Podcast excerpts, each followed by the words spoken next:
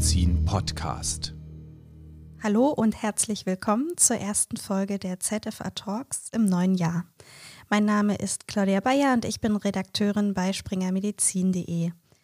Wenn Patientinnen oder Patienten über plötzlich auftretende Schmerzen in den Schultern oder Hüften klagen, vielleicht auch in Kombination mit Morgensteifigkeit oder Bewegungseinschränkungen, dann sollten Sie an eine Polymyalgia rheumatica denken. Sie ist eine der häufigsten rheumatischen Erkrankungen im Alter. Wie muss hier die Diagnostik aussehen? Wie gelingt vor allem die Abgrenzung zu anderen rheumatischen Erkrankungen? Und wie sollte die Therapie gestaltet sein? Darüber wollen wir heute sprechen. Und dazu begrüße ich als Experten Dr. Medron Phillips. Er ist Facharzt für Innere Medizin und Rheumatologie und er ist mir heute aus Berlin zugeschaltet, denn dort betreibt er eine Hausarztpraxis. Hallo, Herr Dr. Philipps, schön, dass wir heute miteinander sprechen. Ja, guten Tag und vielen Dank für die Einladung. Ich freue mich dabei zu sein. Die Polymyalgia rheumatica gehört zu den häufigsten rheumatischen Erkrankungen bei Personen über 50 Jahren. Können Sie das so aus Ihrem Praxisalltag bestätigen? Wie häufig haben Sie mit dieser Erkrankung zu tun? Ja, also ähm, das kann man auf jeden Fall, kann ich das bestätigen. Die Häufigkeit lässt sich gar nicht so ganz einfach sagen, aber ich denke, bei ähm, älteren Patienten auf jeden Fall deutlich über 50, vielleicht zwischen 70 und 80 mit plötzlich auftretenden Muskelschmerzen und ähm, eingeschränkter Beweglichkeit sollte man auf jeden Fall an die Polymyalgia rheumatica denken. Ich vermute mal, dass vielleicht aufs Jahr gesehen, naja, zwei bis drei Patienten äh, in der Hausarztpraxis möglicherweise äh, anzutreffen sind. Sie haben diese typischen Symptome angesprochen. Was ist denn diese typische Symptomkonstellation, auf die man achten sollte? Also typischerweise berichten die Patienten eigentlich über einen sehr plötzlichen Krankheitsbeginn. Das heißt, äh, quasi über Nacht verspüren die Betroffenen starke Muskelschmerzen, die sich vor allen Dingen auf die proximale Muskulatur, also auf den Schultergürtel und auf den Beckengürtel projizieren. Vereinzelt auch Gelenkschmerzen, die äh, zum Beispiel die Hand- und Fingergelenke auch betreffen können. Aber in erster Linie ist es eben ein eher in der Muskulatur verorteter, starker Schmerz, der die Patienten auch in ihrer Beweglichkeit erheblich einschränkt. Viele Patienten berichten zum Beispiel, dass sie auf einmal nicht mehr richtig aufstehen können, zum Beispiel aus dem Sitz ja, äh, aufstehen können oder äh, bei Alltagshandlungen, zum Beispiel in der Küche, Zubereiten von Essen oder Anheben von Gegenständen erheblich eingeschränkt sind. Zudem ist es oft mit einem ausgeprägten Krankheitsgefühl vergesellschaftet. Was weiß man denn über die Pathophysiologie? Also äh, letztlich ist es ja eine autoimmune Genese. Es ist also eigentlich ähm, eine, das äh, Krankheitsbild gehört eigentlich zu den, zu, ist vergesellschaftet mit der Riesenzellarteritis. Das ist ja ein entzündlicher Prozess, der primär die Gefäße betrifft, aber eben von der Symptomatik her auf äh, die Muskulatur und die Gelenke sich projiziert. Das heißt, welche Diagnostik ist angezeigt, wenn solche Symptome auftreten? Also im hausärztlichen Setting ist vor allen Dingen eine gezielte Anamnese sehr wichtig, dass man also fragt, äh, in welchem zeitlichen Verlauf sind die Beschwerden aufgetreten, welche Einschränkungen der Patient verspürt. Und es ist auf jeden Fall eine Frage nach starken Kopfschmerzen und zum Beispiel Sehstörungen erforderlich, weil abzugrenzen von der Polymyalgia rheumatica ist die Riesenzellarteritis vor allen Dingen mit der Arteriitis temporalis, äh, die im akuten Fall, äußersten Fall zur Erblindung führen kann. Und daher ist es also wichtig, vor allen Dingen auch gezielt nach starken Kopfschmerzen, nach plötzlich auftretenden Sehstörungen, also Visusverlust, Seheinschränkungen oder aber auch Schmerzen, zum Beispiel beim Kauen im Kiefer, nachzufragen, weil dies dann eben auf eine gravierendere entzündliche Veränderung hindeuten kann, die dann auch kurzfristig in einer rheumatologischen Fachambulanz vorgestellt werden sollte. Und ansonsten würden Sie Laborwerte abnehmen? Nutzen Sie Bildgebung zur Diagnostik? Ja, also Entscheidend sind eigentlich die Entzündungswerte, weil in den meisten Fällen geht äh, die Polymyalgia rheumatica auch mit einer entzündlichen Paraklinik einher. Hier reicht es eigentlich primär Blutbild, das CRP und vor allen Dingen die Blutsenkungsgeschwindigkeit zu bestimmen, da dies sehr sensible Parameter für die akute Entzündung sind. Um eventuell eine rheumatoide Arthritis noch abzugrenzen, kann man auch die Rheumafaktoren und die ACPA bestimmen, aber in erster Linie geht es vor allen Dingen um die Entzündungswerte. Jetzt haben Sie die Riesenzellarteritis schon erwähnt als wichtigste Differentialdiagnose beziehungsweise als wichtigste hm, Krankheit, die ausgeschlossen werden muss. Was sind denn andere wichtige Differentialdiagnosen, die abgeklärt werden sollten? Ähm, dadurch, dass ja die Polymyalgia rheumatica eine Erkrankung des älteren Menschen ist, sind natürlich vor allen Dingen auch äh, degenerative ähm, Gelenkerkrankungen zu berücksichtigen. Ne? Das können ja Arthrosen sein, aktivierte Arthrosen zum Beispiel auch im Schultergelenk. Es kann unter Umständen auch eine Nebenwirkung bei einer Medikation zum Beispiel mit Statinen sein, also die sogenannte Statin-induzierte Myopathie. Es gibt natürlich auch äh, noch eigenständige Muskelerkrankungen, Myositiden, die selten, aber auch in Betracht kommen können. Und dann sollte man natürlich bei so äh, plötzlichen Gelenkbeschwerden auch an paraneoplastische Syndrome denken. Es kann als Begleitung von einer sich anbahnenden Paraneoplasie auch zu solchen Muskel- und Gelenkbeschwerden kommen. Des Weiteren gibt es natürlich auch noch das Thema der chronischen Schmerzerkrankungen, die sich unter Umständen auch im Rahmen einer Arthrose noch dazu entwickeln können, zum Beispiel die Fibromyalgie. Ist das eine Abklärung, die man gut in der Hausarztpraxis machen kann? Sie selber sind jetzt Rheumatologe. Das heißt, ich nehme mal an, Sie werden da viel selber machen. Welche Diagnostik lässt sich gut in der Hausarztpraxis umsetzen und wann muss gegebenenfalls an die Facharztpraxis überwiesen werden? Also ich denke, auf jeden Fall kann man die klinische Untersuchung natürlich sehr gut in der Hausarztpraxis machen, wenn man die Patienten untersucht und sie zum Beispiel schon bei leichtem Druck oder Berührung in der proximalen Muskulatur deutliche Schmerzen verspüren oder zum Beispiel die Arme nicht richtig anheben können, ähm, ist das schon mal ein äh, guter, äh, wegweisender Befund. Man kann ja auch sehen, ob sie eventuell geschwollene Gelenke haben, hier vor allen Dingen ähm, die Finger-, Grund- und Mittelgelenke, die ja auch bei der rheumatoiden Arthritis zur Abgrenzung betroffen sein können. Und natürlich das Labor mit den äh, eben erwähnten Entzündungsparametern. Die Bestimmung von Rheumafaktoren und ACPA ist unterstützend sicherlich auch nochmal gut. Vor allen Dingen, wenn man sich unsicher ist, dann denke ich, kann man auf jeden Fall auch an einen Rheumatologen den Patienten weiterleiten und hat dann schon mal einen Vorbefund. Und im Fall eines Verdachts auf eine Riesenzellarteritis, wie geht man da vor?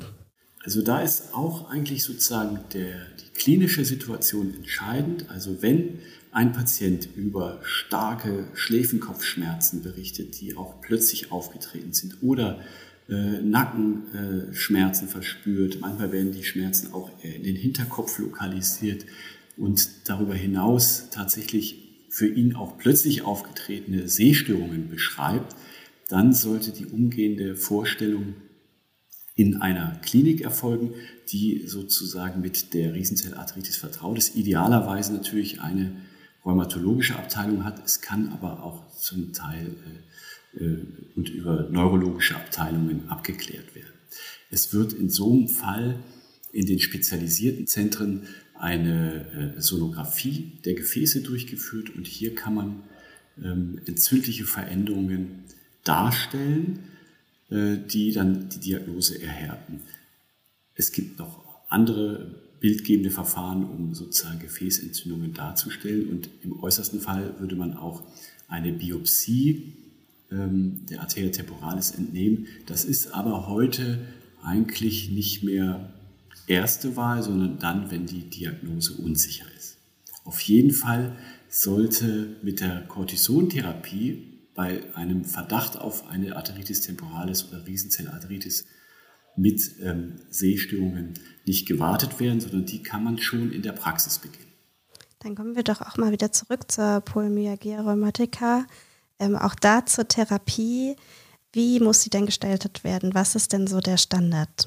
Also der Standard bei der Behandlung der Polymyalgia rheumatica ist eine langfristige ähm, Prednisolon-Therapie, also eine Corticoid-Therapie, bei der eine regelmäßige tägliche Einnahme der Prednisolon-Medikation erforderlich ist.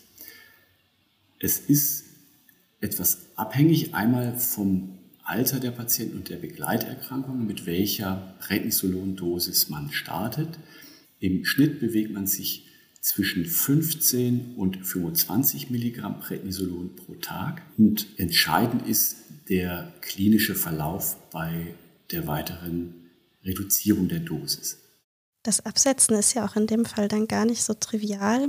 Wie würden Sie das gestalten?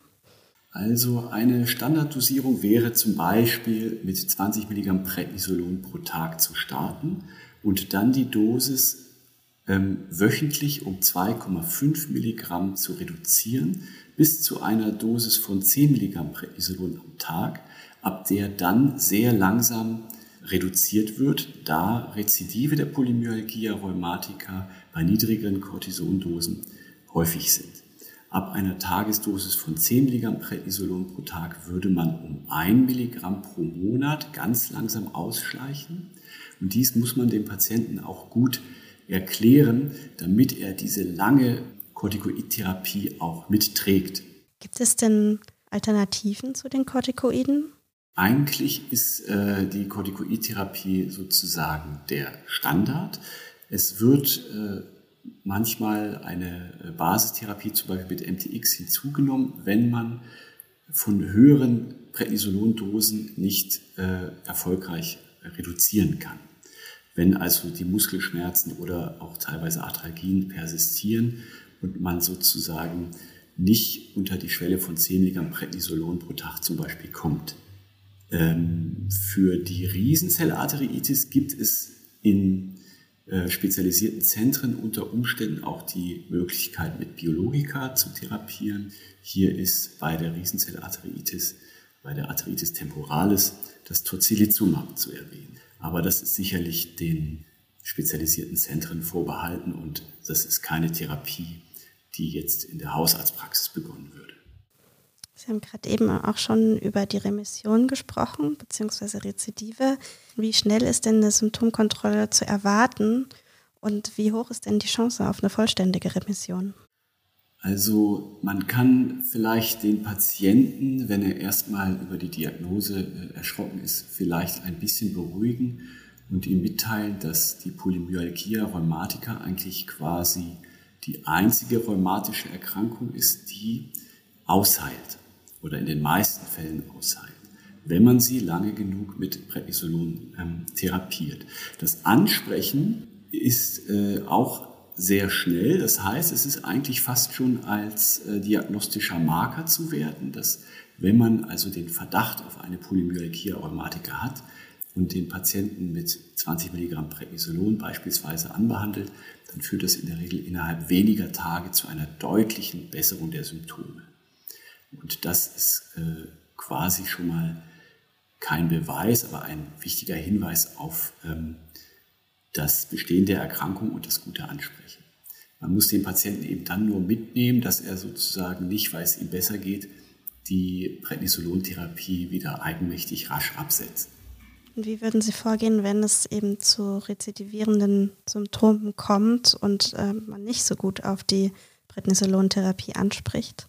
Man kann vielleicht als Faustregel sagen, dass man den Patienten mitteilt, dass ähm, bei der Dosis, ab der es sozusagen wieder zu Beschwerden gekommen ist, ähm, wieder zu myositischen Beschwerden, äh, dass er dann wieder auf die Dosis zurückgeht, unter der er beschwerdefrei war. Häufig passiert das ja bei den niedrigeren Prednisolon-Dosen. Wenn zum Beispiel ein Patient sagt, Mensch, bei 7 Milligramm Prednisolon Tagesdosis, da war ich beschwerdefrei. Seit ich bei 5 bin, habe ich wieder deutlich Probleme, Schmerzen, ich kann mich nicht gut bewegen, ich habe Einschränkungen.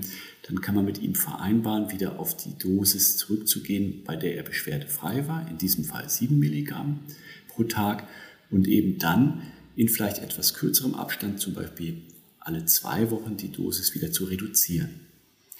Bei vielen Patienten ist es auch so, dass sie ab einer Tagesdosis von 5 Milligramm Prednisolon pro Tag noch langsamere Reduktionsschritte machen müssen. Dann zum Beispiel statt mit einem Milligramm pro Monat lediglich mit 0,5 Milligramm pro Monat Prednisolon zu reduzieren. Gehört denn zur Therapie auch noch andere Bestandteile, wie zum Beispiel Physiotherapie, Bewegungstherapie, solche Geschichten? Ja, also bei ähm, Patienten, die erheblich eingeschränkt sind, vor allem in ihren Alltagstätigkeiten, da kann man also unterstützend mit der Physiotherapie beginnen. Ich würde es allerdings nicht im akuten Schub, wenn die Erkrankung sozusagen gerade ähm, entstanden ist, da sollte man doch äh, warten, bis sich sozusagen die Symptome der Patienten gebessert haben, weil äh, eine zu frühe starke Bewegung oder Beanspruchung der Muskulatur manchmal den Verlauf negativ beeinflusst. Aber unterstützend ist Physiotherapie auf jeden Fall zu empfehlen. Es ist aber nicht zwingend in allen Fällen erforderlich. Nun ist die Erkrankung ja eine Erkrankung des Alters. Und das hat mehrere Konsequenzen. Zum einen sind das ja oft Patientinnen und Patienten, die schon äh, Komorbiditäten haben, die vielleicht auch schon viele Medikamente nehmen, muss man das beachten, quasi in der medikamentösen Therapie und was spielt das auch für eine Rolle für das zum Beispiel das geriatrische Assessment, wenn die Bewegung erheblich eingeschränkt ist?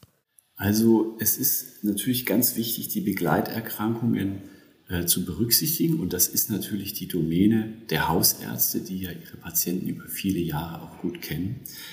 Allen voran ist natürlich hier bei einer Prednisolon-Therapie zum einen zu beachten, dass ähm, Diabetiker unter Umständen eben zu, ähm, zu einer Verschlechterung ihrer Stoffwechsellage kommen können, sodass man gegebenenfalls medikamentös oder mit äh, eventueller Insulindosis ähm, nachjustieren muss. Das andere sind natürlich Erkrankungen wie die Hypertonie, weil unter einer Prednisolon-Stoßtherapie eben auch Blutdruckentgleisungen auftreten können. Es kann zum Beispiel auch zu einem äh, Glaukomanfall kommen, was ja bei vielen Patienten auch zusätzlich noch eine Rolle spielt. Und wichtig ist natürlich auch die Prophylaxe der Osteoporose, da eine Prednisolon-Stoßtherapie mit einem deutlich erhöhten Risiko für das Entwickeln einer Osteoporose einhergeht. Da würde ich auf jeden Fall dem Patienten eine Vitamin D ähm, empfehlen und eine Einnahme von Kalzium und alle Patienten, die also eine längerfristige Prednisolon-Therapie brauchen, sollten auch äh, zur Knochendichtemessung geschickt werden, damit man eine Momentaufnahme des aktuellen Knochenstatus hat. Und die Einschränkungen im Alltag, kann man denen noch irgendwie begegnen, vor allen Dingen aus hausärztlicher Sicht? Ja, also das ist natürlich nicht so, also man kann natürlich den Patienten eventuell auch Eigenübungen äh, vermitteln, dass sie vielleicht ihre Handkraft stärkt. Da gibt es ja äh, zum Beispiel die Igelbälle, ja, mit denen man sie sozusagen so ein bisschen zum Üben animieren kann, dass sie vor allen Dingen, auch wenn es vielleicht anfangs noch schmerzhaft ist, nicht äh, zu sehr in eine Schonhaltung kommen, sondern dass sie in Bewegung bleiben. Und im Grunde dürfen die Patienten, je nachdem, wie sie äh, sich fühlen im Verlaufe der, der, der, der Besserung, äh, auch alle Übungen machen, die sonst sozusagen für die Erhaltung der Beweglichkeit geeignet sind, sei das Dehnübungen oder äh, Rückenübungen beispielsweise. Vielleicht jetzt zum Abschluss. Sie haben das vorhin angedeutet, dass die Symptome sehr schnell kommen, auch sehr stark ausgeprägt sein können, die Schmerzen. Wie kommunizieren Sie mit den Patientinnen und Patienten in der Situation, um ihnen vielleicht auch so ein bisschen die Angst zu nehmen vor diesem recht eindrücklichen Verlauf? Ich denke, wichtig ist, dass man die Patienten äh, ein bisschen beruhigt, dass man sagt, okay, das ist eine gar nicht so seltene Erkrankung im Alter und dass sie eben sozusagen äh, quasi aus dem Nichts plötzlich über die Patienten ein, äh, hereinbricht und dass sie auch eigentlich selbst dafür äh, nichts können. Das hat also nichts zwingend mit dem Lebenswandel zu tun, sondern eben es ist eine multifaktorielle Ursache äh, und ein letztlich ein, eine Form eines Autoimmunprozesses, den Sie natürlich mit einem gesunden Lebenswandel positiv begegnen können, aber für den Sie eigentlich nichts können. Und dass sozusagen die Behandlung heute zum Glück äh, mit der Cortisontherapie sehr effektiv ist, aber eben einen langen Atem braucht und dass man vor allen Dingen gemeinsam sozusagen diese schwierige Phase durchsteht. Da ist es natürlich zu empfehlen, den Patienten auch also relativ zeitnahe Verlaufstermine anzubieten. Ich empfehle in so einem Fall bei Erstdiagnose spätestens nach zwei Wochen den Patienten einmal wieder einzubestellen und auch mit ihm zu sprechen, wie ist es ihm unter der höher dosierten Prednisolon-Therapie ergangen, hat er Probleme bemerkt, zum Beispiel Blutdruckentgleisungen oder andere Beschwerden und ihn dann sozusagen sukzessive in immer größer werdenden Abständen wieder einzubestellen. Es ist ja auch wichtig, zum Beispiel die Entzündungsparameter zu kontrollieren, um den Erfolg der Therapie ein bisschen zu monitoren. Und so kann man den Patienten im Schnitt innerhalb eines bis zwei Jahren eigentlich aus der Erkrankung wieder herausführen. Es gibt seltene Fälle, wo die Krankheitsverläufe auch länger dauern, bis zu fünf Jahre. Aber in der Regel ist es nach ein bis zwei Jahren eigentlich geschafft. Und das kann man dem Patienten vielleicht mitgeben. Es ist eine Durststrecke, es wird ihnen rasch besser gehen. Aber wenn sie sozusagen kontinuierlich an die Therapie durchführen, werden sie eine Heilung erreichen. Das war doch eine schöne Zusammenfassung. Vielen Dank an Sie, Dr. Ron Phillips, für die spannenden Einblicke und das spannende Gespräch. Ich danke Ihnen ganz herzlich für die Einladung und ich hoffe, dass ich das wichtige Krankheitsbild ein bisschen umrissen habe für die ärztlichen Kolleginnen und Kollegen. Und ähm, ja, danke Ihnen für das sehr nette Gespräch. Das denke ich auf jeden Fall, dass Sie das geschafft haben. Vielen Dank. Für alle, die sich noch tiefer mit dem Thema beschäftigen möchten, empfehle ich einen Blick in die Show Notes. Dort finden Sie unter anderem auch einen Link zur aktuellen Ausgabe der Zeitschrift für Allgemeinmedizin, passend zu unserer Folge mit einer CME-zertifizierten Fortbildung zum Thema Polymyalgia rheumatica. Zugang zur Zeitschrift und deren Inhalten haben Sie mit einer Mitgliedschaft der DGAM oder einem Digitalabo von springermedizin.de. Die ZFA Talks sind eine Kooperation der Zeitschrift für Allgemeinmedizin und Springer Medizin. Vielen Dank fürs Zuhören und bis zur nächsten Folge.